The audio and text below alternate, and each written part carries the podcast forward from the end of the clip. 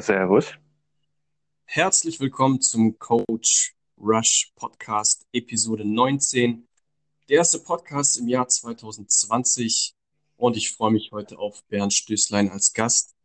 Bernd ist Personal Trainer und Inhaber des BSPT Studios in Kulmbach, Bayern. Er ist Doktorand im Bereich Gesundheit und Sport, Heilpraktiker, MBA in Sportmanagement und BA Fitnessökonom. Außerdem noch Hardcore Biohacker. Grüß dich, Bernd. Grüß dich. Vielen Dank für die Einladung. Bernd, also erstmal dein Fitnessblog ist ein absolutes Buffet. Äh, so viele geniale Artikel dort, also wirklich äh, sehr, sehr, sehr spannende Sachen mit dabei. Und natürlich möchte ich da auch eintauchen mit dir. Uh, du bist ja wirklich ein absoluter Biohacker. Ich muss dich allerdings gleich vorneweg mal fragen, weil ich das in deiner Story vorher gesehen habe. Du hast deinen Tag heute angefangen mit einem Kaffeeeinlauf. Ähm, dann warst du noch am Mikrostromgerät dazu parallel angeschlossen. Und, und hast dazu noch meditiert. Also nochmal, du hast dir einen Kaffeeeinlauf gemacht, Mikrostromgerät angeschlossen, irgendwie eine Darmfrequenz reingemacht und dazu noch meditiert.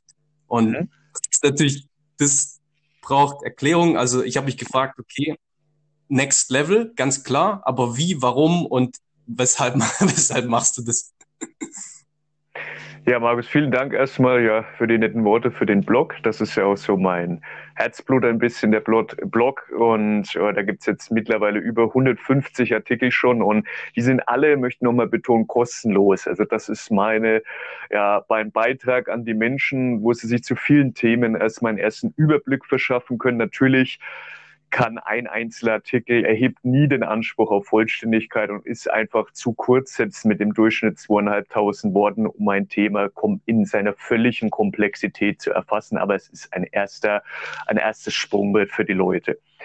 Ja, und um deine Frage zu beantworten, das war noch nicht alles, was ich gemacht habe. Also es war, ist Teil ein, meiner derzeitigen Morgenroutine. Das heißt, in der Zeit, in der ich den Kaffee vorbereitet habe für den Kaffeeeinlauf, habe ich dann auch noch auf meinem Mini-Trampolin äh, bin ich geschwungen, sieben Minuten. Und dann habe ich heute ähm, äh, während des Kaffeeanlaufs liege ich also erstmal fünf Minuten auf der rechten Seite. Warum? Weil es da bestimmte äh, sogenannte äh, Payersche Plaques im Darm gibt auf die, einer bestimmten Seite. Ich mache es jetzt mal relativ einfach. Und dann lege ich also fünf Minuten auf der rechten Seite. Dann bin ich fünf Minuten in der Inversion, also Kopf über auf so einem kleinen Hocker, den ich habe dann. Und dann meditiere ich ungefähr 25 Minuten, sitze auf einer, ähm, das nennt sich Earthing-Matte, also sie ist dann in der Steckdose angeschlossen, um mich zu erden und habe dann einen Mikrostrom parallel laufen, weil wenn ich sowieso schon 25 Minuten oder was da sitze, kann ich gleich simultan mehrere Sachen hineinpacken, um also quasi die Biohacking-Dichte, wenn du so willst, zu erhöhen, die Effizienz. Und dann brauche ich diese Sachen nicht hintereinander mache und dann muss ich weniger Zeit investieren, habe also mehr in der gleichen Zeit. Genau. Ja, und das ist einfach Teil meiner derzeitigen äh, Morgenroutine. Oh, Bernd, also gerade ist mir so ein bisschen die Kinnlade runtergefallen. Ich glaube, das müssen wir jetzt noch mal ein bisschen aufdröseln, weil also das hat sich gerade so angehört. Es war ganz langsam. Du warst, du bist kopfüber gewesen oder, oder auf einer Earthing-Matte oder wie? Also sowohl als auch. Also das heißt, um, gut, bei dem Kaffeeanlauf, da habe ich einen ultra komplizierten oder lange nicht kompliziert, ultra ausführlichen Artikel dazu geschrieben. Also wir können das jetzt nicht in vollständig das, das ganze Thema da durchdringen. Da bitte ich jeden einfach, sich das durchzulesen, aber wir können auf einzelne Punkte gern eingehen. Das heißt, ich halte es jetzt relativ kurz, weil sonst reden wir jetzt eine Stunde lang nur über dieses Thema zum Beispiel und du willst ja sicher mehrere Facetten dieses gesamten Kaleidoskops erfassen. So, also ich liege auf der rechten Seite erst, nachdem der äh, Einlauf drinnen ist sozusagen, aus bestimmten Grund dem Payerschen Plaques eben. Das hat mit dem Koffein und der Aufnahme dann im Darm über die Pfortader und so weiter und so fort zu tun. Das mache ich fünf Minuten. Dabei höre ich Binaural Beats über Kopfhörer. Dann bin ich fünf Minuten in der Inversion. Also das heißt Kopf über. Da gibt es so einen kleinen, habe ich auch einen Artikel darüber geschrieben, habe ich einen großen Tisch wo man das machen kann. Aber es gibt auch eine kleinere Version, es nennt sich Feed Up und da kann man kopfüber sein und dann bin ich da also fünf Minuten in der Inversion und darauf folgen dann die 25 Minuten Mikrostrom äh, auf der Earthing-Matte weiterhin liegend dann oder sitzend in dem Fall, aufrechte äh, Körperhaltung dann, also diesen Meditationsschneidersitz, den man ja kennt. Und da lasse ich dann ein Mikrostromprogramm laufen. Heute war das eben dann mal ähm, ein bestimmtes Dickdarmprotokoll. Also Protokoll heißt, es sind verschiedene Frequenzen, die dann da durchlaufen. Äh, genau, richtig. Und dazu meditiere ich daneben, ja faszinierend. Ich habe das so in der Form und der Kombination alles zusammen noch gar nicht kennengelernt. Was war denn ganz einfach äh, gefragt das Ziel dahinter, dass du das jetzt in deiner Morgenroutine, ich nehme an, machst du es dann täglich oder wie ist das? Genau, also wie gesagt, Routinen können sich ja auch immer ändern. Also nichts ist ja in Stein gemeißelt, aber zurzeit mache ich eben diesen Kaffeeanlauf täglich und dann, wie schon gesagt, möchte ich es halt möglichst komprimiert haben. Also das hat, heißt jetzt hat nichts mit Multitasking zu tun, von dem ich kein Fan bin, sondern das hat mit ähm, einer Erhöhung der Dichte zu tun. Ja, das ist, heißt, ich, wenn ich sowieso schon 25 Minuten meditiere früh, dann kann ich ja gleichzeitig auch den Kaffeeeinlauf machen oder halten in dem Fall und meine Mikrostrombehandlung durchführen. Also und auf der Earthing-Matte sitzen. Also da muss ich nicht die Sache hintereinander machen, sondern ich mache alles gleichzeitig und spare dadurch Zeit. Das ist einfach Frage der Ökonomie im, in Bezug auf Effizienz der Tagesgestaltung, ne? weil auch ich habe nur 24 Stunden am Tag Zeit. Ja. Also macht es natürlich Sinn zu sagen, hey, Pareto-Prinzip quasi alles nochmal ähm, ja, einfach die Zeit zu nutzen, effektiv, das macht irgendwo Sinn. Und das Ziel war dann, oder das Ziel ist, dass du dich damit dann in gewisser Weise entgiftest, Darmaufbau betreibst, oder was ist der, was ist das Ziel dahinter? Also das Ziel ist erstmal Effizienz, nicht Effektivität, weil das zwei unterschiedliche Dinge sind. Und ähm, ja, wie gesagt, ähm, das ist, soll jetzt keine Heilaussage sein, aber das hat bei mir bestimmte Gründe, weil ich zum Beispiel genetisch ein schlechter Entgifter bin, in Anführungszeichen. Das hat jetzt mit der Expression der sogenannten Glutathion-S-Transferase zu tun, die bei mir relativ schlecht ausgeprägt ist. Und deswegen mache ich halt viel um den Körper bei der eigenen Entgiftung zu unterstützen. Ja, also das hat dann ähm, damit zu tun, wie viele Schwer- und Leichtmetalle im Körper sind, ähm, wie viel Fungizide, Pestizide, Herbizide und solche Dinge, das kann man ja messen. Und ähm, wie gesagt, weil ich zum Beispiel ein relativ schlechter Entgifter bin, weil diese Gene bei mir halt nur bis zu einem gewissen Grad exprimiert sind, ja, unterstütze ich einfach den Körper bei seiner Entgiftungsfunktion zum Beispiel. Aber Mikrostrom, also dafür den Kaffeeeinlauf und ähm, Mikrostrom ist jetzt in erster Linie für mich nicht nur Entgiftung, sondern das kann man für ganz, ganz, ganz, ganz viele ja, Anwendungsmöglichkeiten nutzen. Aber in dem Fall habe ich ja jetzt gerade, halte ich ja dann eh den Kaffeeeinlauf. Das heißt, da kann ich natürlich dann mal ein Programm laufen lassen, wie für, das die Darmtätigkeit unterstützt. Oder wenn ich dann in der Meditation bin, kann ich ein Programm laufen lassen. Nur als Beispiel jetzt, da gibt's äh, da gibt's unzählige Programme in Kombination Kombination unterschiedlicher Frequenzen. Wenn ich sage, okay, was ist Meditation? Meditation soll mich ja in einen Zustand, so wie Eckhart Tolle das sagt, das No Minds bringen. Das heißt, ich möchte ja in einen parasympathischen Zustand kommen. Also warum nicht dann eine Frequenz nutzen mit ähm, frequenzspezifischen Mikrostrom, das den Parasympathikus anregt. Ja? Also so erhöhe ich dann die Effizienz aus meiner Sicht der Meditation zum Beispiel. Das macht auch Sinn.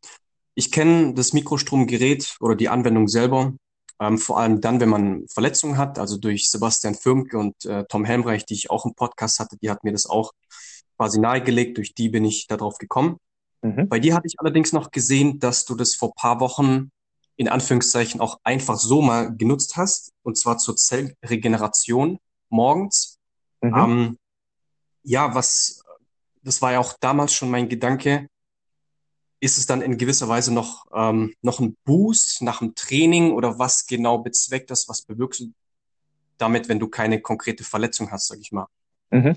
Okay, ähm, komplexes Thema. Ähm, es ist so, jetzt muss ich ein bisschen ausholen, dass jemand, der gar kein Vorwissen zum Thema Mikrostrom hat, wie man sich das vorstellen kann. Also ich erkläre es immer so.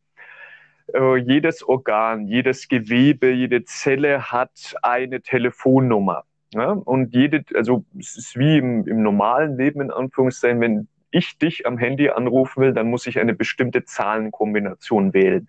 Das heißt, jede Telefonnummer ist zwar einzigartig, besteht aber aus Zahlen. Das ist das, was sie alle gemeinsam haben. Eine bestimmte Abfolge von Zahlen, die ich wählen muss. Und so kann man sich das ganz einfach vorstellen. Jedes Organ hat jetzt also seine eigene Telefonnummer. Wenn ich jetzt die Niere anrufen will, muss ich halt eine andere Telefonnummer wählen, als wenn ich das äh, Rückenmark anrufen will. Jetzt mal ganz einfach erklärt.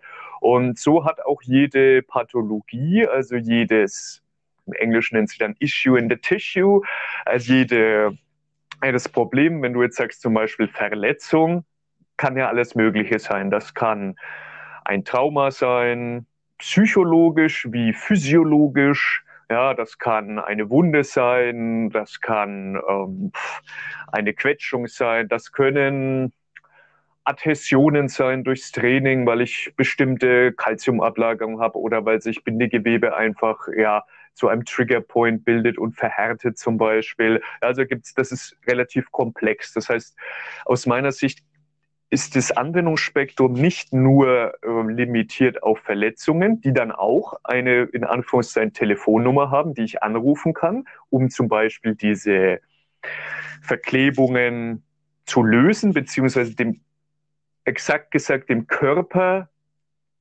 in einen Zustand zu bringen, in dem er das selber auflösen kann. Ja?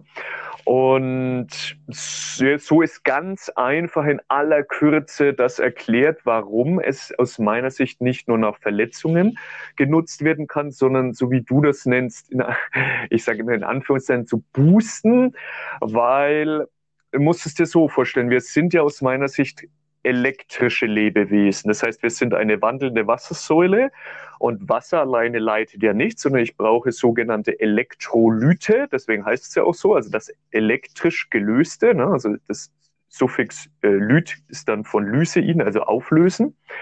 So, und jeder kennt das ja noch aus der Schule. Ich habe eine Wasser in der Zelle und Wasser außerhalb der Zelle und da wird ganz, passiert ganz viel. Also ich mache es ganz kurz und einfach. Es werden strömen Dinge herein, Elektrolyte, und es strömen Elektrolyte heraus. Also zum Beispiel Natrium- und Kaliumpumpe, das kennt jeder, das ist das bekannteste Beispiel, damit Zellfunktionen aufrechterhalten werden. Ja. Und so kann ich das eben unterstützen durch diese Bioelektrizität, die ja so gering ist, wie sie eben dann auf zellulärer Ebene biologisch also auch abläuft. Also es hat nichts damit zu tun mit TENS, was Leute kennen, oder EMS. Das ist tausendmal und mehr stärker als Bioelektrizität, wie sie von frequenzspezifischen Mikrostrom genutzt wird. Ich hoffe, das war jetzt nicht zu komplex. Nee, das ist super. Bei den Sachen ist natürlich auch immer die Herausforderung und auch gleichzeitig das Training. Wie kann ich versuchen, ein komplexes Thema so zu verpacken, dass ich das in wenigen Minuten quasi auf, auf den Kern führen kann. Und auf jeden Fall danke dir dafür. Das hat auf jeden Fall schon mal stimmig geklungen. Es hat Sinn gemacht. Wir sind, wie du sagst, diese wandelnden Wassersäulen. Wir haben diese Bioelektrizität. Und das war auch mein Gedanke als allererstes, oder nicht als allererstes, aber jedenfalls habe ich mir überlegt, hey, wenn das für Regeneration, und äh, Verletzungen auskurieren, unterstützen gut ist, kann man das dann auch in gewisser Weise zur Zellregeneration oder zur Leistungssteigerung nutzen. Und ja, ich denke, wie du sagst, es ist sehr, sehr komplex mit Sicherheit. Es gibt noch viele weitere Themen, die ich mit dir hier durchgehen möchte. Aber es ist auf jeden Fall schon mal ein ähm, schöner, schöner Überblick über das Thema Mikrostrom. Übrigens auch für diejenigen, die es interessiert, die Mikrostrom-Episoden, die sind bei mir auch am meisten angeklickt worden. Deswegen weil ich da auch nochmal ein bisschen, bisschen, ähm, weil es scheinbar auch viel interessiert und es auch ein spannendes Thema ist einfach, ja. Mhm. da nochmal ein bisschen äh, drauf einzugehen. Ja, einer deiner letzten Artikel, die du geschrieben hast, um damit quasi einen Gang äh, höher zu schalten oder weiterzugehen, Strength and Conditioning Training for Esports. Das mhm. ist auch etwas, was ich so noch gar nicht wahrgenommen habe. Also es geht um das Training von E-Sportlern oder halt Leuten, die äh, professionell Computer spielen, kann man sagen. Mhm. Das erste, was mir dann in Sinn kam, war Formel 1. Also ich weiß, dass es Rennsimulationen gibt und dass jetzt auch während dieser Lockdown-Phase da ähm, vermehrt, also E-Sport-Rennen äh, gefahren wurden. Und was mir auch nicht bewusst war, war, dass es tatsächlich so eine ja, große Industrie geworden ist. Das heißt, eine Milliardenindustrie, in der so viel Geld reinfließt, dass es wirklich ein professioneller Job ist quasi, den man machen kann mit, äh, wie du schreibst in deinem Artikel, zwölf Stunden tägliches Training für die Hochleistungsathleten in, in dem Bereich, wie wichtig der Speed ist. Jetzt einfach mal grundsätzlich, äh, was ist dein persönlicher Zugang zu dem Thema? Wie bist du dazu gekommen? Und äh, hast du da auch Athleten in dem Bereich, die du, also E-Sportler, die du da ähm, betreust? Mhm. Ja, das ist ein super spannendes Thema. Ich muss gestehen, dass ich wahrscheinlich wie viele andere äh, über diese Geschichte erst auch mal äh, anfangs gelacht habe, ja, weil E-Sports, ja, okay, ist ja kein echter Sport.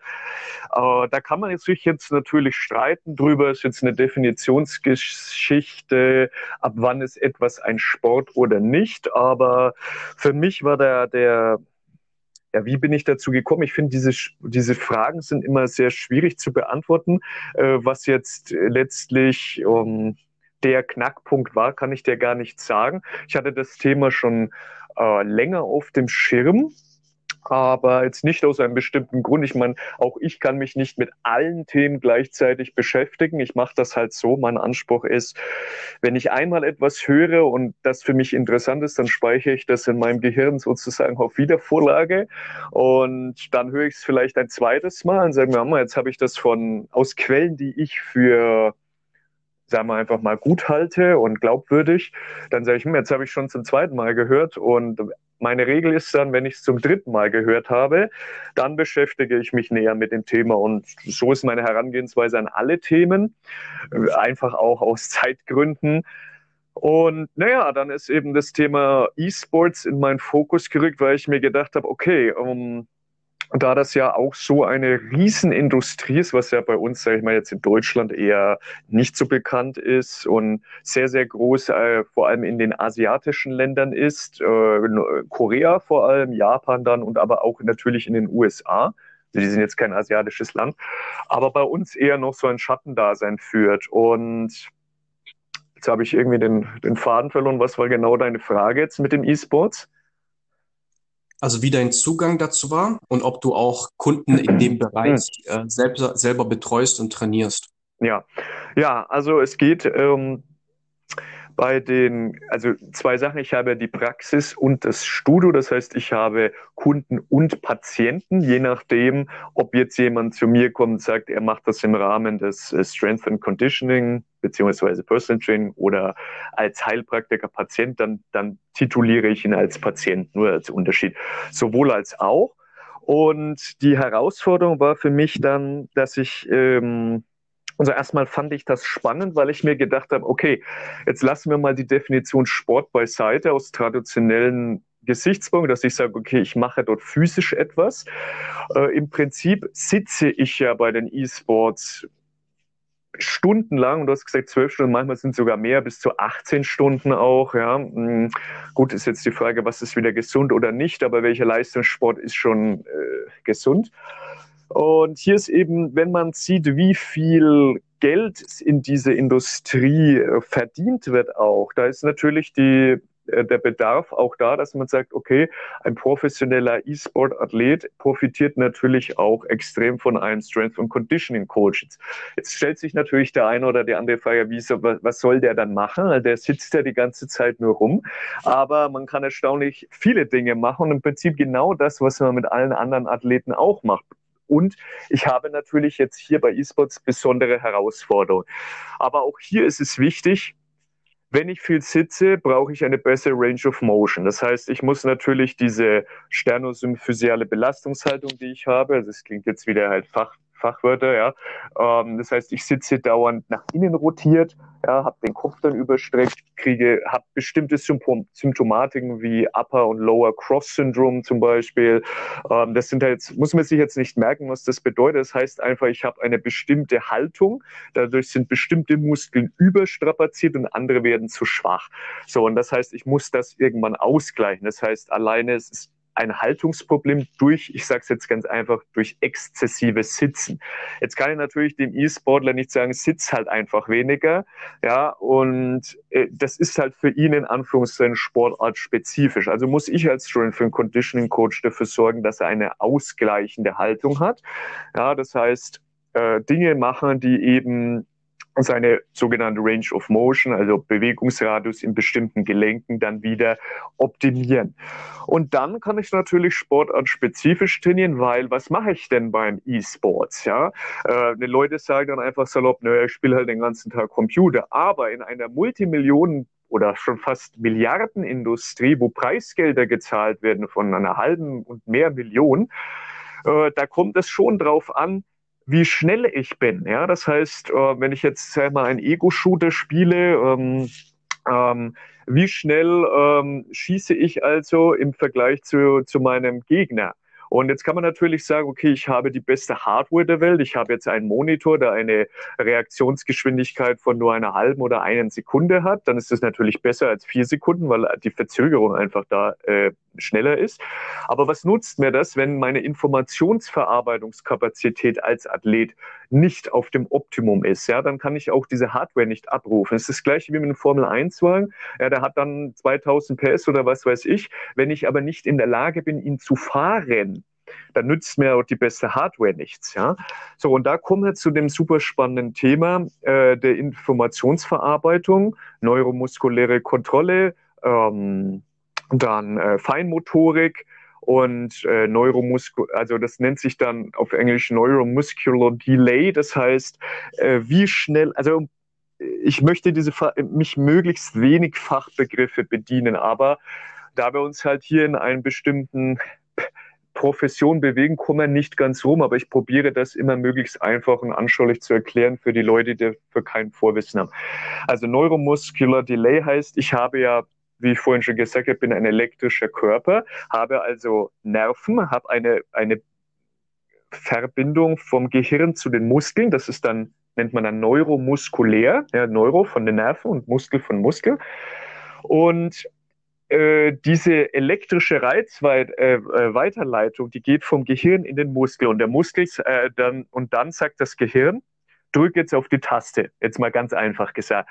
Aber vorher laufen ja viele Prozesse ab. Das heißt, ich muss in der Lage sein, diese Information, in dem Fall beim E-Sport, das Spiel, das ich spiele, gleich welche Art, ich muss diese Informationen, die ich visuell und auditiv, also über die Augen und über die Ohren aufnehme, ja, diese Sensoren verarbeiten ja nichts. Das nehme ich auf und dann wird es beim Ohr halt mechanisch über Schwingung aufgenommen, beim Auge halt visuell über Zapfen und Stäbchen im Auge und dann geht es weiter, wird es umgewandelt elektrisch und geht es ins Gehirn und wird in verschiedenen Bereichen des Gehirns dann aufgenommen. Und jetzt sagt das Gehirn, okay, ich spiele gerade ein Videospiel, jetzt muss ich die und die Tasten drücken. Ja, aber das ist ein unterbewusster Prozess, der in Millisekunden abläuft. Das denke ich nicht bewusstes, ich sage jetzt nicht Finger anheben, Finger auf die Taste drücken, sondern das, das passiert einfach. Aber nichtsdestotrotz ist diese äh, Weiterleitung elektrisch und dann geht sie aber von Synapse auf Synapse, also von äh, Nerv zu Nerv, chemisch. Ja, also das geht dann über Neurotransmitter und so weiter und dann geht sie letztlich in den Muskel, der wieder eine unterschiedliche Anzahl an Motoneuronen aktiviert, also dann wieder spezielle Muskelfasern, die letztlich dann meine Fingerbewegung machen. So, und da sieht man schon, wie ultra komplex diese Geschichte eigentlich ist, wenn wir sie uns biologisch betrachten und welches Optimierungspotenzial ich habe. Also das heißt, so, bin ich in der Lage, diese Reize aufzunehmen? Sind meine Augen überhaupt ähm, konvergent. Das heißt, kann ich Dinge anfokussieren oder sind meine Augen divergent? Das heißt, ich bekomme jetzt mal ganz, ganz drastisch gesagt, ich habe ein Auge, das nach links und eins nach rechts guckt, dann bekomme ich auch unterschiedliche Informationen ins Gehirn und kann die gar nicht richtig ähm, prozessieren, also verarbeiten. Also das kann ich schon mal optimieren. Dann kann ich die Reizweiterleitung optimieren. Dann kann ich die Ernährung optimieren und die Neurotransmitter im Gehirn. Damit, um, also lange Rede, kurzer Sinn, ich kann die subsumieren wir es unter dem Begriff der Informationsaufnahme und Verarbeitung. Ja? Was geht rein? Input und was kommt als Input raus. Und das ist das, was dann letztlich im Spiel abgerufen wird. Ja, und dann kann ich noch solche Sachen wie optimieren, wie Stressreduktion, weil wenn ich in ein, wenn es um ein Preisgeld von 600.000 Euro geht, dann bist du natürlich schon in einer Stresssituation. Das kann mir keiner erzählen. Ja. Und da habe ich jetzt nur einige Sachen rausgepickt, die man optimieren kann. Und dann sieht man schon, wie komplex das auch sein kann, wenn man mit professionellen E-Sport-Athleten arbeitet. Ja. Also wir sprechen natürlich auch über solche einfachen Dinge wie, wie einfach nur die Haltung, die Haltungsverbesserung, aber eben auch viel, was du gesagt hast, ähm, neuronal, neuronale Effizienz, äh, Neuromuscular Control, also die Kontrolle, die Informationsverarbeitung. Im Zuge deiner Brain Coach Performance äh, Certification, also diese Lizenz, hast du dann auch noch was sehr Interessantes geschrieben in dem Artikel, nämlich dass Haltungsprobleme, und ich, über, ich übersetze jetzt einfach mal ins Deutsche, vielleicht ist das eine oder andere nicht ganz akkurat, aber dann können wir drüber sprechen. Also dass Haltungsprobleme nicht wegen muskulären Dysbalancen oder Fehlhaltungen der Skelettmuskulatur entstehen können, sondern eben auch wegen neuromuskulären Problemen, besonders die sensorische Wahrnehmung durch die hm. Augen und die beeinträchtigt eben die Informationsverarbeitung. Kann man ja, das so das sagen? habe ich hier gerade schon erklärt mit dem Konvergenz und Divergenz. Also jetzt ist, hake ich ja. noch ganz kurz ein. Beim E-Sport-Athleten ist die Herausforderung so, der spielt halt so, wie er es gewohnt ist. Also dem kannst du jetzt nicht sagen, pass auf, Junge, wir optimieren jetzt deine Haltung, wie wenn ich jetzt zum Beispiel mit einem Sprinter arbeite, da kann ich natürlich sagen, ich kann deine äh, Stride Frequency und Length, also die Schrittfrequenz und die Schrittlänge ähm, optimieren oder trainieren, um einfach ökonomischer zu laufen. Das ist beim E-Sport ein bisschen anders, weil da geht es mir um den Ausgleich, nicht im Wettkampf dann äh, eine bessere Haltung zu haben. Natürlich kannst du dem sagen, pass auf, es wäre besser, wenn du in dem Abstand zum PC sitzt oder in der und der Haltung mit dem und dem Winkel. Aber das ist in dem Fall ihm egal. Hauptsache er gewinnt. Da geht es mir um den Ausgleich. Ja?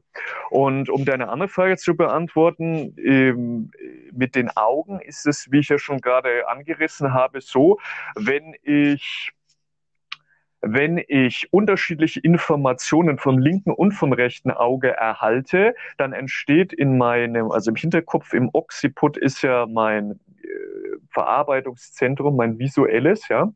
Und es geht vorher noch über das Chiasma Optikum, bla bla bla und lass mal alles mal weg. Äh, erhalte ich also jetzt Informationen vom linken und vom rechten Auge und die werden jetzt mal ganz einfach erklärt nicht synchron dann verarbeitet, sondern falsch und dann interpretiert, das Gehirn kann ja nur interpretieren, was es über Sensoren aufnimmt. Also du siehst ja im Prinzip mit dem Gehirn und nicht mit den Augen, die sind nur ein Sensor und geben diesen In der Input kommt rein und dann muss der Rechner also das äh, nehmen, was er halt kriegt. Und wenn das schon äh, fehlerhaft ist, sagen wir mal so, dann ähm, macht der Computer halt das Beste aus dem, was er bekommt. Aber er kriegt nicht die richtige Wahrnehmung, wie ist zum Beispiel mein Stand im Raum, also die Propriozeption, die Selbstwahrnehmung meines Körpers im Raum. Und das kann natürlich dann dazu führen, dass bestimmte Fehlhaltungen, sagen wir jetzt einfach mal, stattfinden nicht aufgrund der strukturellen Disbalancen, die ich habe, also dass ein Muskel halt zu schwach ist oder eine Muskelgruppe zu schwach und eine andere zu stark, weil ich halt einfach unausgeglichen trainiere zum Beispiel, sondern weil die Aufnahme äh, schon fehlerhaft ist. Ja, auf jeden Fall danke dir dafür. Es ist natürlich schon so, dass man dann ein bisschen ja in den Bereich ähm, halt bisschen tiefer reingehen muss, um zu erklären, wie das dann halt auch auf der physiologischen Ebene funktioniert. Nichtsdestotrotz ist es aber auch eigentlich eine ganz normale Sache, die für jeden Leistungssportler auch wichtig ist, also diese Propriozeption, zu wissen, wo bin ich im Raum. Also gibt es ja auch Überschneidungen, klar. Ich denke, es hat einfach auch Relevanz, weil durch den ganzen Artikel hier durchklingt, dass es wohl ein Bereich ist oder ein Markt, der eben am Wachsen ist. Siehst du darin auch für Personal Trainer in Zukunft so ein, so ein Markt, der sich auftut? Um, ja, ist halt die Frage, was ich jetzt für ein Personal Trainer bin. Also wenn wir jetzt den Begriff Personal Trainer benutzen, dann haben die Leute mal ein bestimmtes Bild im Kopf. Das kann ja aber von, von dem, was jemand macht, abweichen. Das heißt, Personal Training ist ja erstmal nur, beschreibt ja nur, dass es zum Beispiel kein Gruppentraining ist. Ja, also dass ich äh, in der Regel eins zu eins äh, trainiere.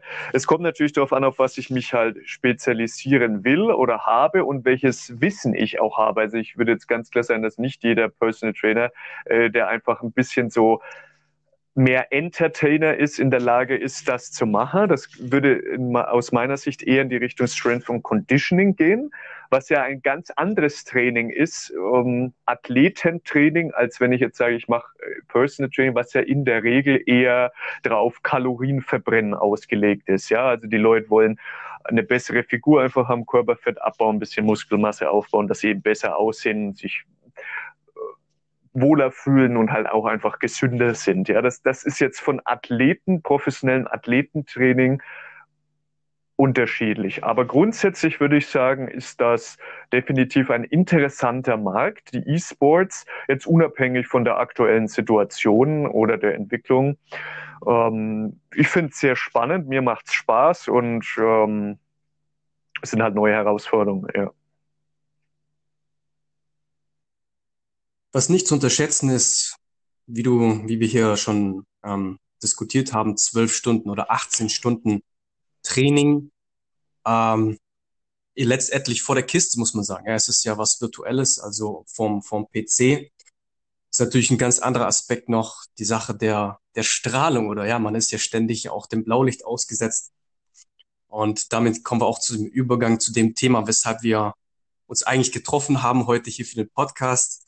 Es kam ja auch äh, zustande über Tom Helmreich, der einen Post gemacht hat zum Thema Vivo Base und ja, also unbezahlte, unbezahlte Werbung muss ich jetzt wohl mhm. einfügen, äh, wobei es mir eigentlich äh, eher darum geht, einfach zu verstehen, was geschieht da eigentlich genau, was ist es für eine Apparatur. Also es geht darum, die sogenannten EMFs, die elektromagnetischen Felder.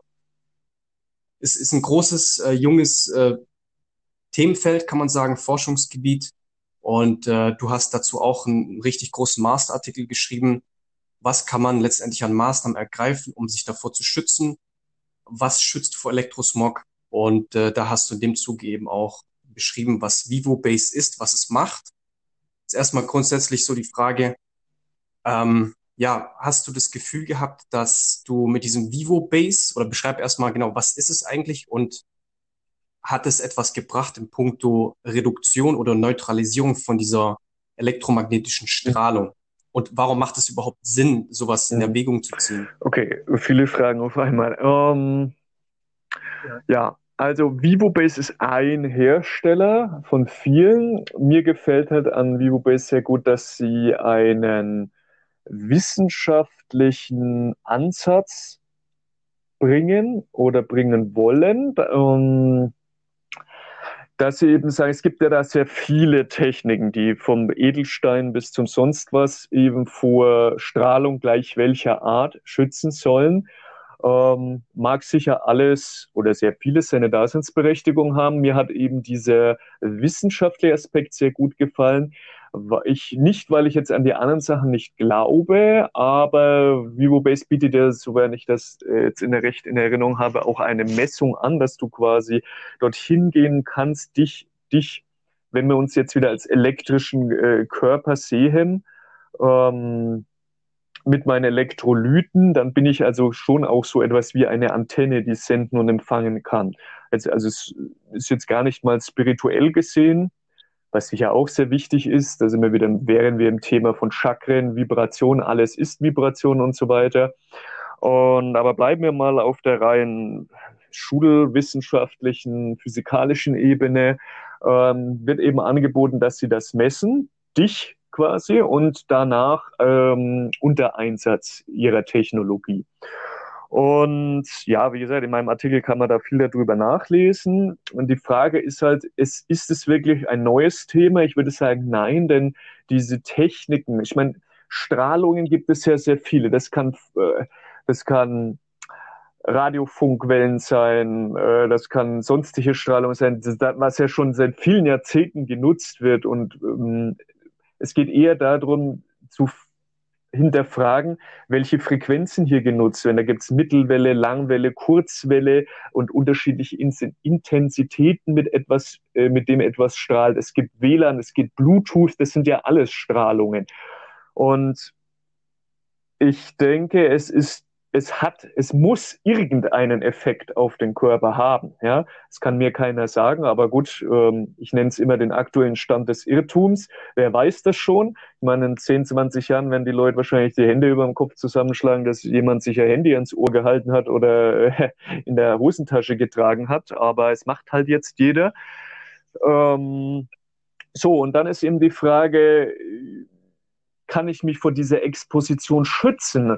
Und aus meiner Sicht ist halt, das ist wie die Frage, kann ich mich von Toxinen heutzutage schützen? Meiner Meinung nach nicht. Ich, das Einzige, was ich machen kann, ist ja, ich kann die Exposition runterregulieren und ich muss halt Maßnahmen treffen, um das vielleicht wieder auszuleiten oder so. Aber gut, jetzt überschneiden wir, überschneide ich viele Themen.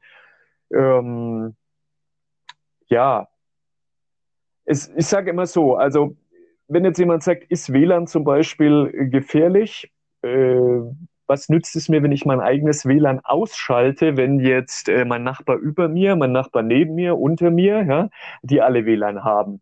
Aber dann ist halt die Frage auch, in welcher Distanz be befinde ich mich wieder zu einer Strahlungsquelle. Ja? Ich, also es macht schon einen Unterschied meine, aus meiner Sicht, wenn ich jetzt kein Handy beim Schlafen neben dem Bett liegen habe, wenn ich meinen WLAN-Router vielleicht ausschalte nachts und dann ist sicher auch die Frage, wohne, wie weit wohne ich weg von einer Stromleitung, wohne ich unter einer Stromleitung oder einem Sendemast? Da sind wir jetzt dann wieder beim Thema 5G.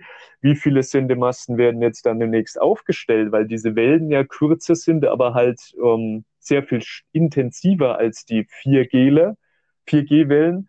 Und deswegen benötigen sie dann aber halt auch mehr äh, Sendemasten. Ja? Und diese Strahlung, ich kann dir jetzt nicht sagen, welchen Einfluss er auf den Körper hat und wie schädlich der vielleicht ist. Da, da müssen wir tatsächlich dann mal die nächsten 10, 20, 30 Jahre abwarten. Aber ich denke schon, dass da das böse Erwachen kommen wird. Ja?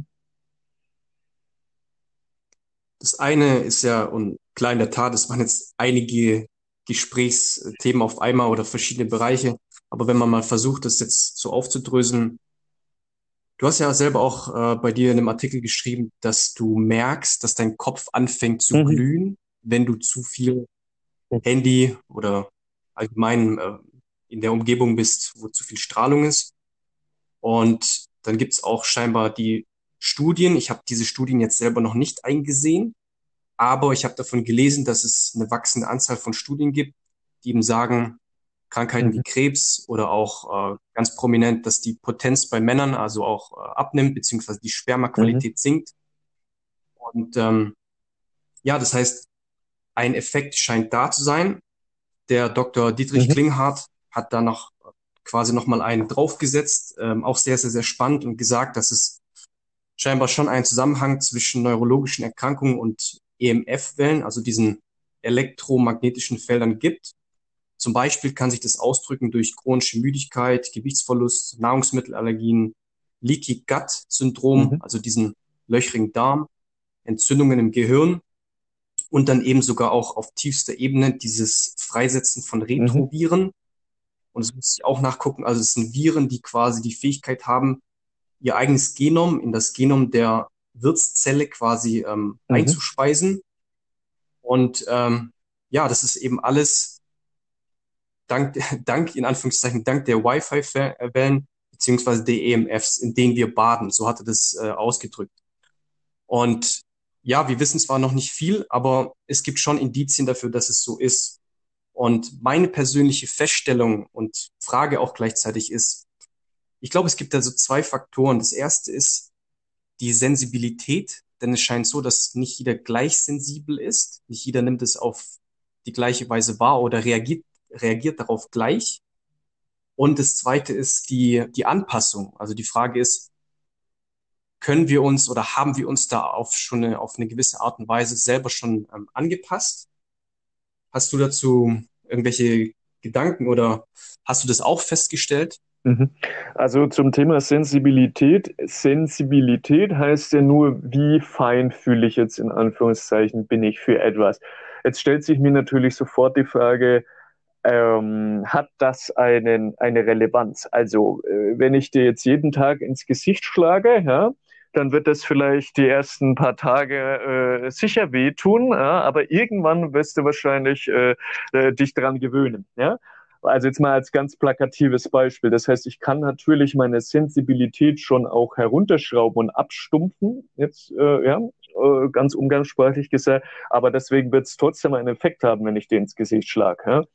Und so denke ich, ist das beim Thema Frequenzen auch, wie es ja auch beim Thema Licht ist. Also nur weil ich etwas nicht wahrnehmen kann, wenn ich zum Beispiel kein Ultraviolett- oder Infrarotlicht sehen kann, ist es ja trotzdem da und hat ja auch nachweislich einen Effekt auf meinen Organismus. Aber nur weil eben mein Sensor, in dem Fall eben das Auge, das nicht wahrnehmen kann, weil es außerhalb meines sichtbaren Spektrums liegt, hat es trotzdem einen Einfluss auf mich. Und jetzt habe ich vielleicht mit dem Organismus, der wir sind, kein Sensor, der diese elektromagnetische ähm, Felder direkt wahrnehmen kann, weil es jetzt kein Druck ist, kein Zug, es ist kein, äh, kein Schall oder sonst was. Vielleicht fehlt mir einfach der Sensor, um das äh, wahrzunehmen. Vielleicht sind auch manche feinfühliger und können das wahrnehmen, aber deswegen bleibt davon unberührt, die, im wahrsten Sinne des Wortes, die Frage, äh, ob es einen Einfluss hat. Also äh, den Einfluss hat es aus meiner Sicht sicherlich. Ja, das kennt ja jeder, wenn ich Pflanzen unter einer Starkstromleitung habe, die wachsen anders, als wenn ich nicht darunter wohne. Und ähm, äh, die Frage ist nicht nur, hat es neuronal eben einen Einfluss, sondern auch auf andere Körperstrukturen. Ich denke jetzt an mein Mikrobiom, weil du gefragt hast, haben wir uns schon darauf angepasst. Eine Anpassung muss ja nicht immer etwas Positives sein. Ja? Also wenn ich dir den Tag ins Gesicht schlage, hast du dich irgendwann angepasst, weil du halt keine Zähne mehr in der Goschen hast. Also mal jetzt ganz salopp gesagt, ja. Und irgendwann wirst du auch sagen, okay, es ist halt einfach so, ich lasse es über mich ergehen. Äh, dann hast du dich auch angepasst, aber du hast dich vielleicht gefügt. Aber es ist nicht, es ist sicher nicht gut, wenn ich dir jeden Tag ins Gesicht hau. Und so stelle ich mir die Frage, ist es mit dem Körpermikrobiom vielleicht auch? Das heißt, unsere Bakterien, von denen es ja sehr viele gibt, die, von denen es ja, ich nenne es immer the good, the bad, the ugly. Also es gibt welche, die sind dienlich, es gibt welche, die sind schädlich und es gibt Opportunisten, die könnten sich vielleicht auch darauf angepasst haben oder die Zellen. Aber das heißt nicht, dass es dienlich ist. Vielleicht, ich, ich sage nicht, dass es so ist. Ich stelle das jetzt einfach nur mal als Gedanken Übung in den Raum. Ja, also eine Zelle kann sich auch an, adaptieren. Das heißt, die kann von, das Mitochondrium kann von Sauerstoffatmung auf Zuckeratmung umstellen. Einfach als Überlebensmechanismus, weil es sagt, oh, es ist aus diversen Gründen jetzt kein Sauerstoff mehr verfügbar und bevor ich sterbe, atme ich, äh, stelle ich auf Zuckeratmung um. Ja? Ähm, dass das zu vielen Krankheiten führen kann, wissen wir ja.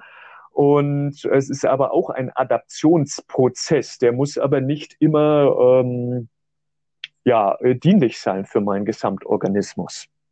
Beantwortet das deine Frage? Ja, also auf jeden Fall sehr, sehr ähm, bildlich und plastisch. Dein Beispiel mit dem ins Gesicht schlagen macht auf jeden Fall Sinn. Kann man sich so äh, denken, dass es ist da, ja.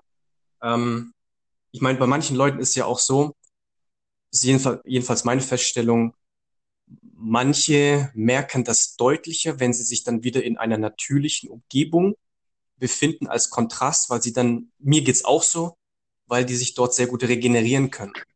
Und bei anderen ist dieser starke Effekt nicht so da. Die, vielleicht haben, hat es dann nicht so einen großen Einfluss, meine ich. Jetzt ist natürlich die Frage, was ist heutzutage schon noch natürlich? Also äh, du kannst ja mittlerweile in Alaska im letzten äh, Loch sein, sage ich mal, irgendwo im Outback, ja, oder in Australien oder so und hast trotzdem noch äh, Empfang an deinem Handy.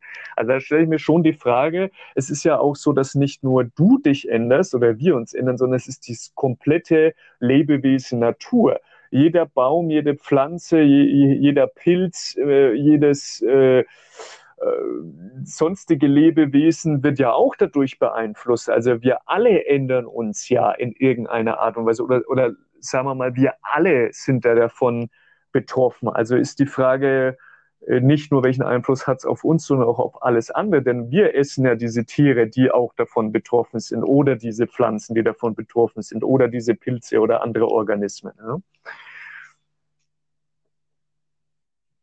ja, ja das macht auch Sinn.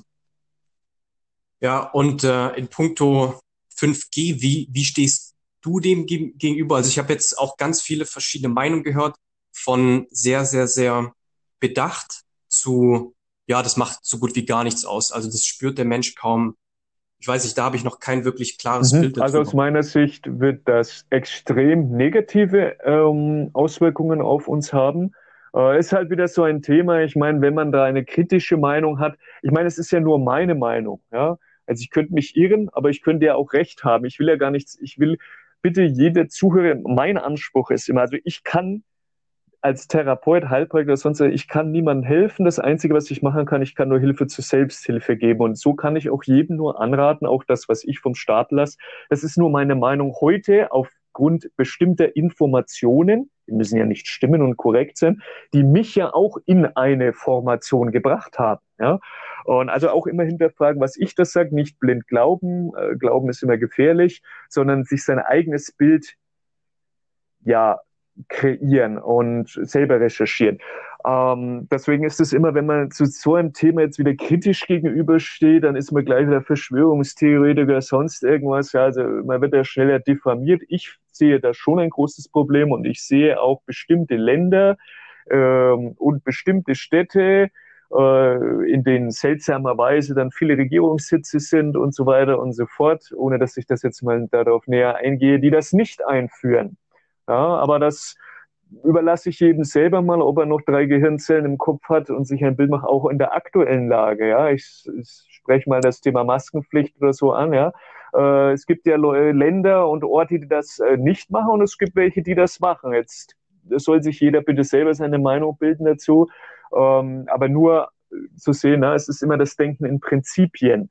Ich sehe da ähm, um es in, in einen Satz zusammenzufassen, mehr Risiken, als dass es Nutzen stiftet. Denn ich brauche mir nicht irgendwelchen Schrott aus dem Internet noch 20 Mal schneller runterladen. ist ja die Frage, bringt das wirklich mehr Lebensqualität? Ja? Aber es ist nur meine Meinung. Danke dir jedenfalls für das Betonen von dem mhm. Hinterfragen. Das schreibst du auch. Alles mhm. zu hinterfragen ist, ähm, ich finde, das ist jetzt in der heutigen Zeit wichtiger denn je. Und mal ganz unabhängig davon, ich habe selber, das war noch im März oder im April, also wirklich ganz am Anfang, auch mit der Lockdown-Zeit, ein Video, was den aktuellen Virus mit dem 5G in Verbindung mhm. gebracht hat. Ähm, das wollte ich mir angucken. Das war allerdings dann nicht mehr verfügbar. ja. Und ähm, das, das war auch so eine Sache, wo ich gesagt habe, hey, was ist das? Also das entspricht nicht den Community-Richtlinien.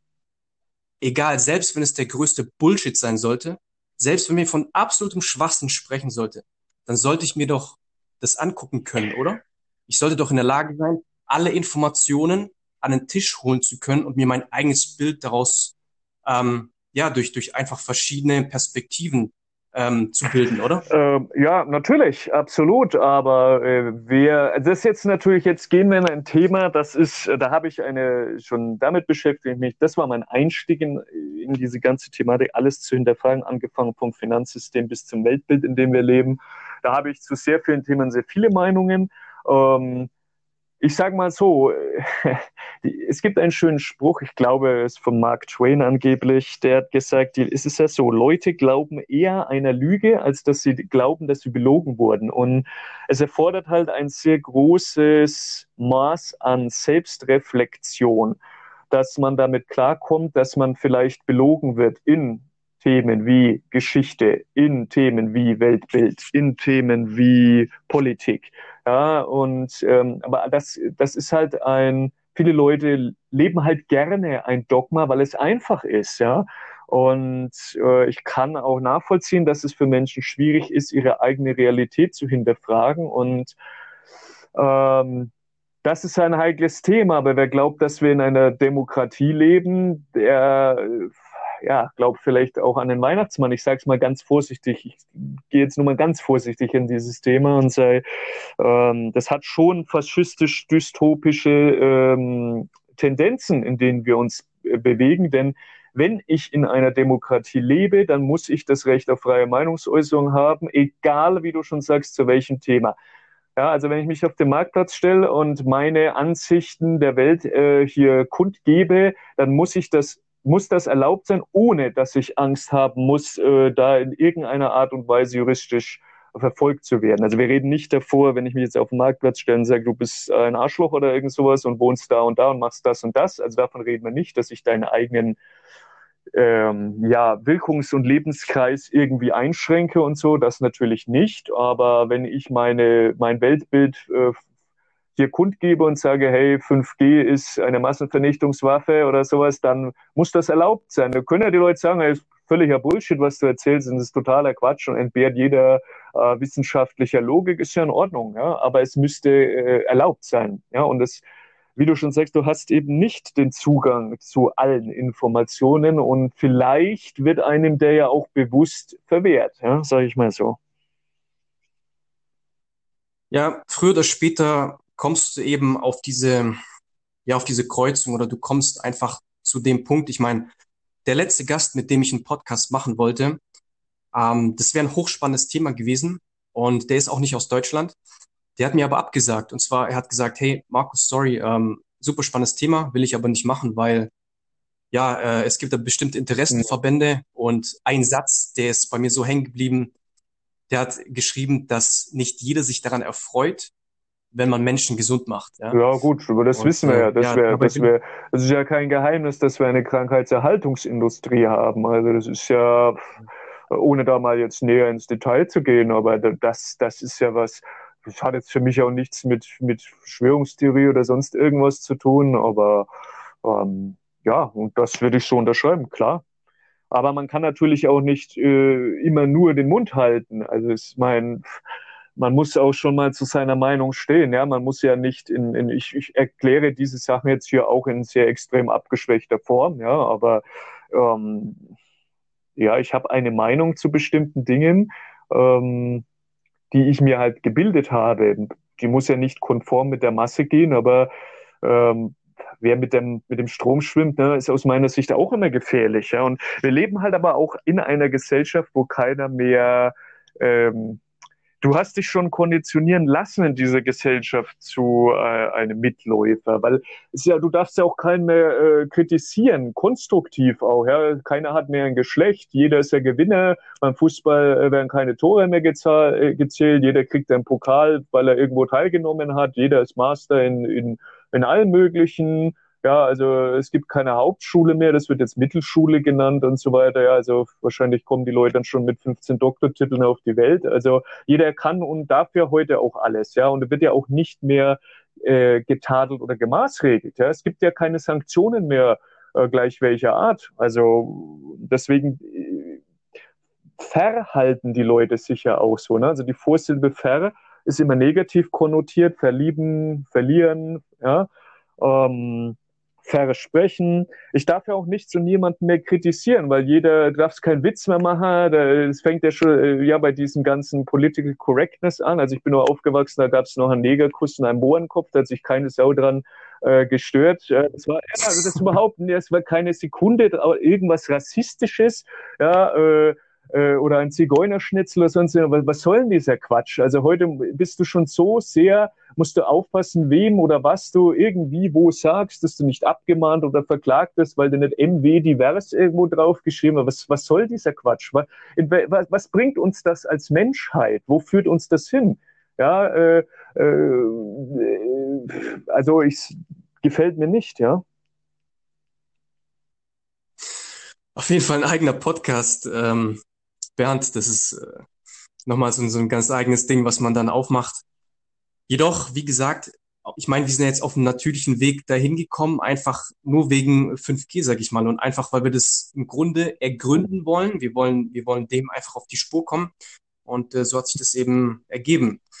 Gehen wir auf jeden Fall nochmal einen Schritt weiter Richtung oder wolltest du ja, noch was gut, gerne. Ich wollte nur kurz sagen, dass äh, man kann diese Dinge nicht, also man kann die Welt nicht durch einen Strohhalm betrachten, zum Beispiel das Thema 5G, denn es ist alles ineinander eingebunden in eine größere nennen wir es einfach einmal Matrix. Und ich denke auch, dass Menschen schon eine Art kollektives Bewusstsein haben. Deswegen wachen jetzt, ich nenne mal, benutze mal den Begriff, wachen vielleicht auch viele auf und realisieren jetzt, dass vielleicht nicht alles so ist. Ich sage es mal ganz einfach, so wie es ihnen vorgegaukelt wurde. Ja? Deswegen ist dieses Thema, wie so viele andere, eben ein Einstrick ins große Ganze. Ne? Ja. Ja, letztendlich ähm, ist es natürlich auch heutzutage als Menschen Herausforderung, sag ich mal, seine eigene Mitte zu finden, zu halten, im Sinne auch der Gesundheit. Und oft ist man besser dran geraten, statt zu fragen, was soll ich noch tun, was soll ich noch hinzufügen, zu sagen, hey, was kann ich denn weglassen? Denn viel hat auch bei Gesundheit damit zu tun, dass man Dinge einfach weglässt. Und in dem Punkt hat ja eigentlich auch VivoBase dann äh, versucht, eine Lösung zu, ähm, zu präsentieren oder sie machen das scheinbar auch ziemlich gut. Also wie gesagt, unbezahlte ja. Werbung, wie auch immer. Ich, äh, wir interessieren uns hier einfach für die, für die Resultate. VivoBase hat also so eine Apparatur, so ein Gerät auf den Markt gebracht. Sieht bisschen aus wie ein Rauchmelder, mhm. kann man sagen. Und du hast es dann auch noch untersucht. Das heißt, es erzeugt sowas wie ein Schutzschild, das dann die, ähm, die, die Strahlung, die elektromagnetische Strahlung reduzieren soll oder neutralisieren soll. Kann man das also so sagen? Also ich kann auch hier ähm, nur das wiedergeben, was ich selber von dem Hersteller habe. Also aus, das ist jetzt keine Aussage, die ich treffe. Äh, ich das kann ich jetzt nicht auch ehrlicherweise mit hundertprozentiger Sicherheit äh, sagen, das ist so. Das möchte ich jetzt ganz äh, betonen. Und das ist auch nicht meine Aussage. Da kann ich auch nur das wiedergeben, was der Hersteller sagt. Aber Sie erklären das so, dass Sie quasi die Moleküle oder Struktur, nennen wir es mal ganz einfach so im Körper, so ausrichten, dass das, ich sag's mal ganz einfach, vom Körper eher abprallt und nicht so sehr in den Körper eindrängt. Aber da rate ich jedem äh, einfach mal selber auf deren Webseite nachgucken. Ich bin äh, da nicht involviert als Mitarbeiter oder sonst irgendwas. Es ist eigentlich nur eine Technologie, die ich selber für mich nutze. Ähm, die mich von all diesen Gerätschaften, die eben auf dem Markt verfügbar sind oder zu, zu bereitstehen, mich am meisten angesprochen hat. Und die bieten ja auch ähm, Geräte an mobile oder auch fürs Auto, was mir sehr gut gefällt. Und ähm, das war der Grund, warum ich mich für diese Technologie entschieden habe, weil es für mich Sinn ergibt. Es ist für mich jetzt erstmal einfach nachvollziehbar, ohne dass ich jetzt sage, wow, okay, da habe ich jetzt Heilsteine, da muss ich jetzt an die Wirkung von Heilsteinen glauben, aber sie bieten eben diese, dieses Messverfahren an. Ob das jetzt, jetzt kann man natürlich sagen, wenn jetzt der Hardcore-Schulphysiker kommt und sagt, ja, ist alles totaler Quatsch, äh, das ist halt sein Weltbild aus den Informationen und den den, sage ich mal, Werkzeugen, die, die er nutzt, ja. Um, muss ich ganz klar dazu sagen. Aber es ist für mich, scheint es zu funktionieren. Ich habe auch äh, vielen Patienten und Kunden das weiterempfohlen, die mir bis jetzt nur Positives berichtet haben. Also Leute, wie du schon gesagt hast, die anscheinend für solche Schwingungen, nenne ich sie mal, oder Frequenzen halt sensibler reagieren, zum Beispiel mit Kopfschmerzen oder irgendwas, oder das, was die Amerikaner so Brain Fog immer nennen, ja ähm, die Berichte, die ich kann nur weitergeben, was Leute mir berichtet haben. Es sind keine Heilaussagen oder Versprechen oder sonst irgendwas, die gesagt haben, dass es dadurch besser geworden ist. Jetzt kann ich natürlich aber auch einen ähm, Placebo-Effekt nicht ausschließen, aber selbst auch der, ich meine, du bist das Placebo, wie Dr. Äh, Joe Dispenza ja sagt. Ne? Also wenn es auch nur das wäre, hat es schon auch was gebracht. Ja. Ja, ja, das ist auch, was ich von mir aus eigener Erfahrung sagen kann, wenn ich mich in einer natürlichen, in Anführungszeichen, Umgebung aufhalte, in einem Wald oder so weiter und das halt auch über eine längere Zeit, dann, wie du gerade gesagt hast, verschwindet dieser Brain Fog. Also das ist das, was ich subjektiv dazu sagen kann. Geht es dir dann auch ähnlich? Merkst du das auch ab und zu mit dem Brain? Also ich muss sagen, äh, da bin ich relativ unempfindlich. Ich hatte nie sowas wie Brain Fog. Ich muss auch ehrlicherweise sagen, ich hatte in meinem Leben noch niemals Kopfschmerzen. Also keine Ahnung, wie sich das anfühlen soll. Aber ähm, ich weiß, dass viele Leute unter solchen Dingen leiden. Aber ich würde jetzt noch mal einen Schritt tiefer oder zurückgehen, denn da sind wir wieder bei dem Thema auch der Elektronen. Also letztlich wie Erwin Schrödinger, also kennt man von Schrödingers Katze, diesem Paradoxon ja schon gesagt hat und Fritz Albert Popp, da sind wir beim Thema Biophotonen und wieder Elektrizität. In erster Linie sind wir Lichtzeuge. Das heißt, Licht hat ja auch, ist also elektromagnetisch. Ja, das heißt, es hat weil du jetzt gesagt hast, du fühlst dich dann im Wald besser und da sind wir wieder beim Thema. Ich, ich, ich ziehe nur die, die Punkte zusammen. Ne? Ich will nicht das Wort verknüpfen sagen. Ich äh, binde die Punkte zusammen ähm, über all diese Sachen, die wir gesprochen haben bis jetzt, dass es für den Zuhörer auch ein großes, größeres Ganzes ergibt. Denn äh, da sind wir wieder beim Thema, ich bin die wandelnde Wassersäule und ich tanke Elektronen. Ja? Also Elektronen sorgen ja dafür, dass es, da sind wir beim Thema Antioxidantien, das könnte natürlich auch damit zusammenhängen, dass solche Dinge wie Brain Fog oder diese Mattigkeit oder äh, bestimmte Erscheinungen wie Kopfschmerzen schon auch davon zusammenhängen, dass ich vielleicht zu viele Protonen im Körper habe. Also da sind wir wieder beim Thema Übersäuerung, sage ich einfach mal. Ja, das ist natürlich nicht immer nur das ein, eine Ding, das hat, mit Lifestyle-Faktoren zusammen, also schlechte Ernährung, über Sachen, dass ich Sachen esse, die übersäuern, dann bin ich eben viel vielleicht im Büro, habe tausend Computer um mich, dann diese Strahlung auch noch, die wieder dazu führt, dass ich vielleicht Elektronen im Körper auf irgendeine Art und Weise ja verliere. Ich rutsche in eine Übersäuerung, was sich dann im Gewebe durch eine Änderung des pH-Werts dann wieder ähm, ja manifestiert. Also sind alles nur Betrachtungsweisen. Ja, elektronisch hat mit Elektronen, also negativ geladenen Ionen zu tun und positiv geladenen Protonen. Und wenn ich es chemisch betrachte, sind wir im pH-Wert. Also ist etwas basisch oder ist es sauer? Das eine ist zum Beispiel eine chemische Brille, die ich aufsetze und das andere ist eine elektronische. Also ich will es jetzt nicht wieder zu kompliziert machen, aber du siehst schon, dass auch hier wieder die Sachen ineinander greifen. Wenn du jetzt im Wald bist, idealerweise dann vielleicht sogar auch noch barfuß läufst, dann nimmst du Elektronen mhm. über die Füße auf. Also die, die, die Fußflächen und die Handflächen haben ja andere Hautstruktur als der Rest des Körpers. Es gibt ja Felder- und Leistenhaut. Und so kannst du also, das ist das, was die Leute Earthing nennen, wieder Elektronen tanken. Und wenn ich jetzt so etwas habe wie ein EMF, Gerät, was mich vor dieser Strahlung schützt, dann schirme ich mich vielleicht auch gegen ein Übermaß an Protonen ab. Also die sind jetzt natürlich nicht in der Luft, wie man sich das vorstellt, ja.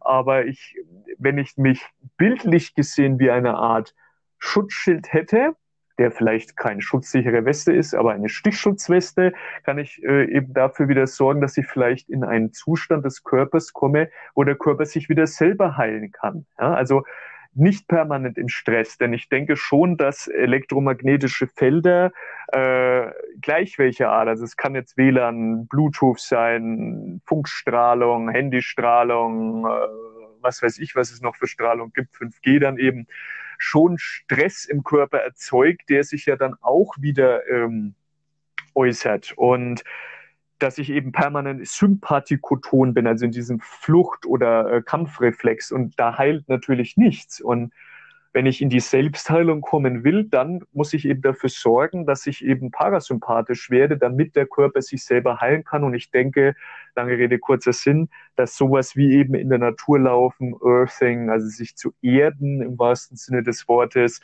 schon dazu beitragen kann, dass ich wieder in, ein, in eine Selbstheilung kommen kann, ja. Spannend, vielseitig, viele Facetten und natürlich auch ja noch ein junges Forschung. Ja, schon, es gibt ja schon ein paar Daten auch dazu, aber es ist trotz allem noch ein junges äh, Themengebiet. Auf jeden Fall vielen Dank dir auch für die Tiefe. Das, äh, da muss man auch erstmal an die Information rankommen.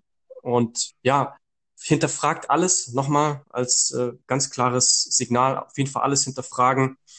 Ich denke, es werden sich auf jeden Fall da noch viele spannende weitere Erkenntnisse ähm, in den nächsten Jahren auftun. Was ich wirklich super finde, ist, dass wir genau über diese Sachen auch sprechen können, mhm. Bernd. Denn du machst ja Personal Training, klar, aber wie ich am Anfang vorgelesen habe, ähm, du bist auch mhm. Heilpraktiker. Und da habe ich Anfang des Jahres auch ein paar spannende Sachen gelesen, nämlich dass der, der Berufsstand, sage ich mal, des Heilpraktikers auf dem Prüfstand steht, kann mhm. man so sagen, beziehungsweise sogar habe ich da gelesen, dass es ähm, in der Debatte steht, dass man den auflösen möchte, so in der Form oder sogar verbieten.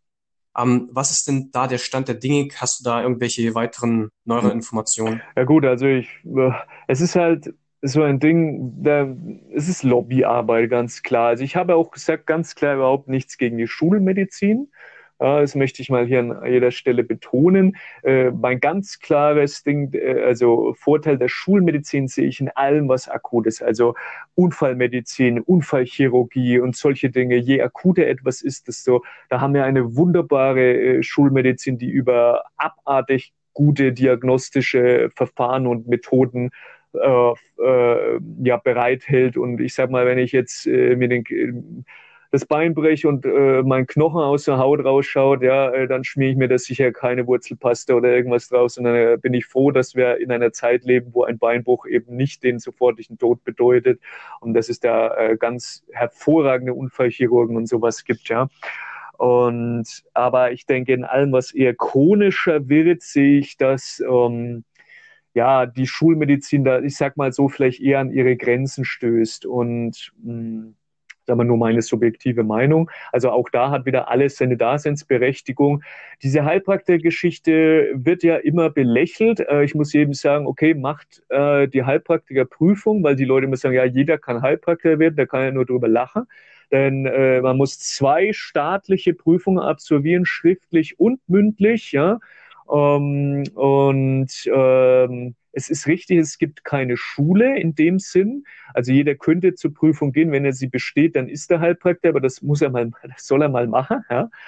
Und ja, also es wird halt abgeschafft, weil ich, äh, es wird nicht abgeschafft, aber es ist in der immer ja schon seit Jahrzehnten immer mal wieder in der Debatte und es wird auch nach der Salamitaktik immer mehr Dinge, die der Heilpraktiker nicht mehr machen darf. Aktuelles Ding ist zum Beispiel Eigenbluttherapie, ja, ist mal zurzeit abgeschafft. Ähm, nur als Hintergrundinfo, den Hyper gibt es ja schon seit 1939 und es wird, es wird halt debattiert und immer gesagt, ja, das gibt so viele Scharlatan und so, das sehe ich aber nicht. Ich meine, klar, es gibt, es gibt Heilpraktiker und es gibt Heilpraktiker, genauso gut wie es äh, Kfz-Mechaniker und Kfz-Mechaniker gibt. Also kannst du einen guten und einen schlechten erwischen. Aber aus meiner Sicht wäre halt ganz einfach, machen wir halt da einfach einen Ausbildungsberuf draus, so wie Krankenschwester zum Beispiel. Ja, dann geht man drei Jahre in eine staatliche Schule, da gibt es einen staatlichen Lehrplan und dann wird es einfach mit einer äh, weiterhin staatlichen Prüfung abgeschlossen, aber es ist halt ein Ausbildungsberuf und dann wird die Sache erledigt. Dann gibt es einen einheitlichen Lehrplan,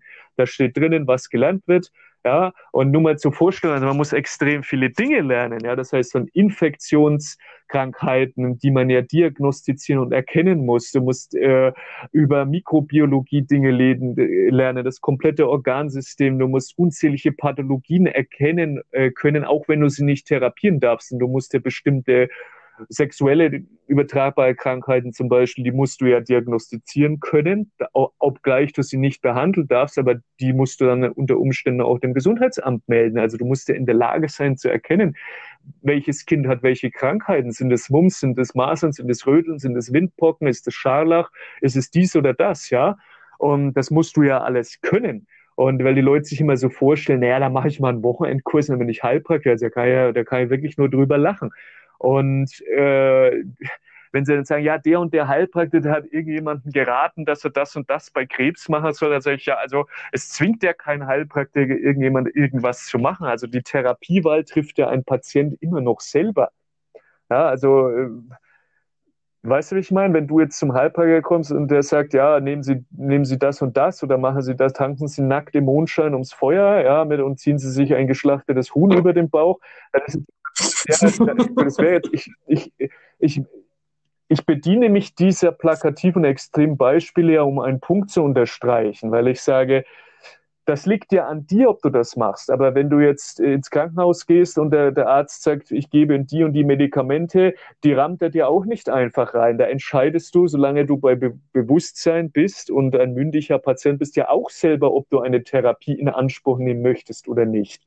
Und da unterschreibst du auch, dass du den Arzt von seiner Haftung entbindest, ja, wenn du operiert wirst, wenn was schief geht. Und sonst wird dich kein Mensch operieren. Und beim Heilpraktiker tun die Leute immer so rum wie, ja, das sind alles Scharlatane und Quatsch und dies und das. Ich meine, ähm, das sehe ich jetzt nicht so, ähm, obgleich es natürlich auch sicher schlechte Heilpraktiker gibt. Äh, ist ja die Frage, was ist schlecht und was ist gut, aber ähm, nichtsdestotrotz, jeder muss diese staatlichen Prüfungen, die beileibe nicht einfach sind, ähm, bestehen, sonst wird er überhaupt gar kein Heilpraktiker. Also das mal vorneweg. Und dann musst du dich ja auch erstmal weiterbilden. Also wenn du dann fertig bist, dann, dann, dann bist du zwar Heilpraktiker, aber dann musst du ja schauen, wenn du jetzt sagst, okay, ich spezialisiere mich auf Infusionen oder ich mache äh, Neuraltherapie oder es ist wie beim Arzt. Der ist ja dann auch erstmal Arzt, aber dann ist er noch lang kein äh, Gehirnchirurg oder Kardiologe oder Nephrologe. Da musst du dich ja auch erstmal drauf spezialisieren. Das ist nichts anderes. Ja? Aber ja. Also, also nicht einfach hier irgendwie den Heilpraktikerschein im Lotto gewinnen, sondern da, da ist ein bisschen mehr dahinter. Ich meine auch, das war der, der Anlass, dass es irgendwie eine, ja, so eine Fehlberatung gab oder irgendwas und dass dann Leute, die Krebs hatten, irgendwie gestorben sind, habe ich irgendwas gelesen oder irgendwie sowas. Und aufgrund dessen kam dann eben diese kritische diese Überlegung, des, der Regierung, dass man den ganzen Berufsstand irgendwie auflösen möchte oder halt ganz also härteren Richtlinien unterziehen ja, möchte. Gut, also. ja, härtere Richtlinien finde ich ja gut. Dass ich sage, ich würde ja sagen, machen wir einfach einen ganz normalen Ausbildungsbereich. Dann können die Leute nicht mehr sagen, ja, da gehen die Leute in irgendeine Schule und lernen irgendwas. Äh, also erstmal lernt man nicht irgendwas, sondern es gibt staatliche Prüfer, dir da wirst du, du musst eine schriftliche Prüfung absolvieren. Danach darfst du ja erst zu der Prüfung, die vom Amtsarzt und zwei Beisitzern abge ähm, äh, abgehalten wird. Die wird auch aufgezeichnet. Also da kriegt keiner irgendwas geschenkt, sagt, ja, den kenne ich halt, ja. Das wird alles dokumentiert, es wird aufgezeichnet, was du dort gefragt wirst und geprüft wirst, ja. Ähm, äh, und das ist reine Schulmedizin, was du lernst. Du lernst beim Heilpraktiker, wie viele haben ja so die Vorstellung, da lernst du dann ja welche Globulis oder Wurzelsäfte oder gibt es nichts. Es ist 100% Schulmedizin, äh, ein, ein, ich sage mal so, ein rudimentäres Medizinstudium. Ja, also natürlich nicht so extrem in der Tiefe, aber ähm, du lernst nur Schulmedizin, ja? Pathologien, also Erkrankungen, wie wird das therapiert, ob du jetzt diese Therapien durchführen darfst oder nicht, spielt ja keine Rolle, aber du musst es wissen.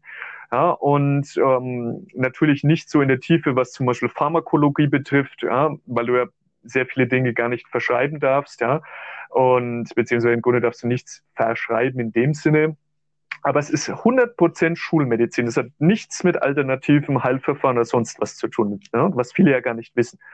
Und ja, diesen Fall, den gab es natürlich, aber auch da sage ich, ich kenne jetzt diesen, diesen Menschen äh, nicht, der diese Therapie durchgeführt hat, aber auch da sage ich ganz klar, äh, sehe ich jetzt nicht die Schuld des Heilpraktikers, denn die, die, die Eigen Verantwortung liegt ja wieder beim Patienten. Ich kenne auch dessen medizinische äh, Hintergrund nicht, deswegen kann ich jetzt dazu nichts sagen. Aber ähm, wenn jetzt jemand eine schulmedizinische Therapie, egal bei welcher Krankheit, nicht in Anspruch nehmen möchte und möchte eine andere Therapie, äh, der geht jetzt zu einem Schamanen, zum Beispiel, es muss ja nicht immer, ich verstehe mal nicht diese Argumentation des Heilpraktikers, der geht jetzt zu einem Schamanen, der Schamane sagt ihm, ja, äh, du musst das und das und das machen und er dann stirbt der, dann ist doch nicht die Schuld des Schamanen. Also, äh, ja, weißt du, ich meine, ich meine, ich will nur erstmal das ein bisschen relativieren. Ich meine, du als Patient entscheidest doch, äh, welches, was du in Anspruch nimmst und dann würde ich auch das einfach so machen, wenn es jetzt um das Thema Krebs geht, ja, dann, dann muss man doch auch einfach, sehe ich schon die Aufgabe auch des Heilpraktikers, dass er sagt, pass auf, es gibt die und die schulmedizinischen Therapien, geh zu einem Arzt, geh zu zehn Ärzten, hol dir Meinungen dazu ein und da würde ich auch jedem dazu raten.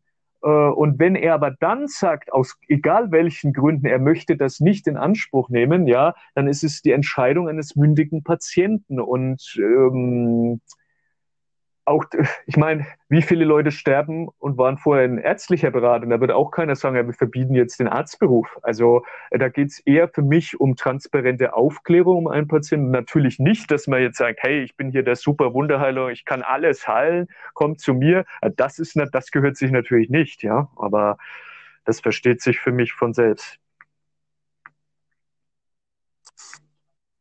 Absolut, absolut eine Menge. Also wir haben jetzt schon echt äh, eine Menge hier an verschiedenen Themen äh, gehabt.